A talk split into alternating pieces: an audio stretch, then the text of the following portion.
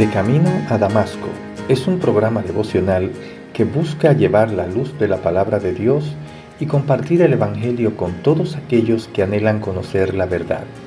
Y llega a ustedes a través del Ministerio Evangelístico Misericordia y Justicia en la voz de Yanco Lucero Cruz, un servidor quien les habla.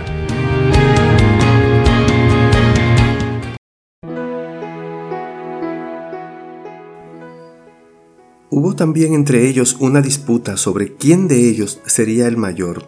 Pero él les dijo, los reyes de las naciones se enseñorean de ellas, y los que sobre ellas tienen autoridad son llamados bienhechores.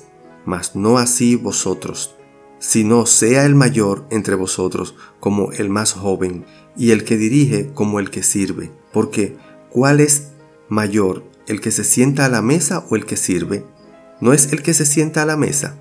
Mas yo estoy entre vosotros como el que sirve. Lucas 22, del 24 al 27.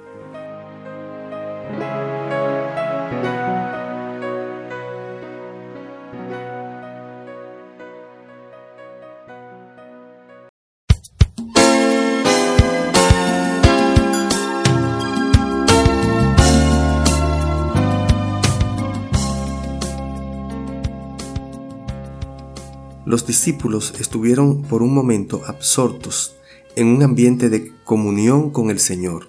Comieron y bebieron de un mismo pan y de una misma copa. Todo iba de maravilla, pero la unidad que alcanzaron fue de repente perturbada por una disputa sobre quién de ellos sería el mayor en el reino.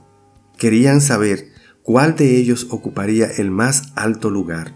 El espíritu de la cena del Señor es la negación de sí mismo, nunca la exaltación.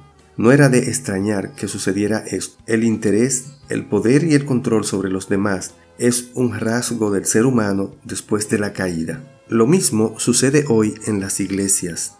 Los miembros de dos ministerios diferentes en una iglesia pueden albergar malos sentimientos y sin embargo participar de la cena del Señor cada vez que se celebra, sin la menor intención de resolver el conflicto. Un esposo y una esposa pueden discutir durante todo el camino a la iglesia y aún así comer juntos el pan en forma pública, en la presencia de sus hermanos y hermanas en Cristo. Jesús ofreció su cuerpo y su sangre por nosotros Jesús ofreció su cuerpo y su sangre por nosotros, y Dios quiere que aprendamos que la grandeza es el resultado de sacrificarnos por servir a Él y a los demás. Jesús contrastó su vida de negación de sí mismo con la conducta de los reyes de las naciones. En lugar de servir a otros, ellos procuraban enseñorearse de sus seguidores. La historia ofrece muchos ejemplos de líderes que intentaron alcanzar la grandeza por medio de la dominación de sus súbditos. Pero aquellos líderes que causaron un gran efecto o ejercieron una influencia positiva digna de destacar son los que sirvieron con compasión al mismo tiempo que con autoridad. ¿Lo entendemos realmente? Jesús enseñó que el camino hacia arriba es hacia abajo. La manera de alcanzar la grandeza en el reino de Dios es ser como el más joven el integrante de la familia que tiene menos derecho a pretender ser el líder y el que gobierne sobre la vida de otros. En nuestra sociedad, la creencia general es que la promoción de uno mismo es el camino a la grandeza. No hay duda que las personas han llegado a creer que la promoción de uno mismo es la alternativa para subir. Pero Jesús enseñó una forma más paciente y productiva de exaltación, humillarse al satisfacer las necesidades de otros, esto no es debilidad. La verdadera humildad no es una debilidad ni una falta de confianza. Pero la soberbia, el orgullo, es mortal. Jesús se presentó ante los discípulos como el que sirve y no obstante los invitó a su mesa y a sentarse en tronos juzgando a las doce tribus de Israel.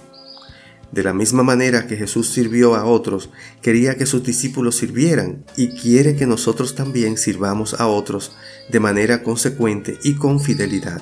Debemos tener presente que a los discípulos no les fueron otorgados derechos o responsabilidades sobre la base de sus méritos personales.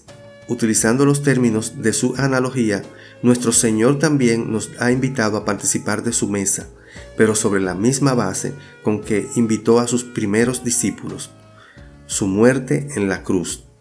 La humildad, que es la virtud olvidada en nuestra sociedad, debe revestirnos y ser una realidad visible mientras nos preparamos para participar de la cena del Señor y mientras vivimos día a día.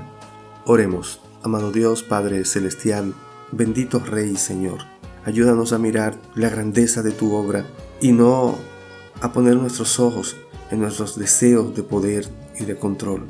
Ayúdanos, Señor, a servir a los demás como tú nos serviste a nosotros. En el nombre de Jesús. Amén.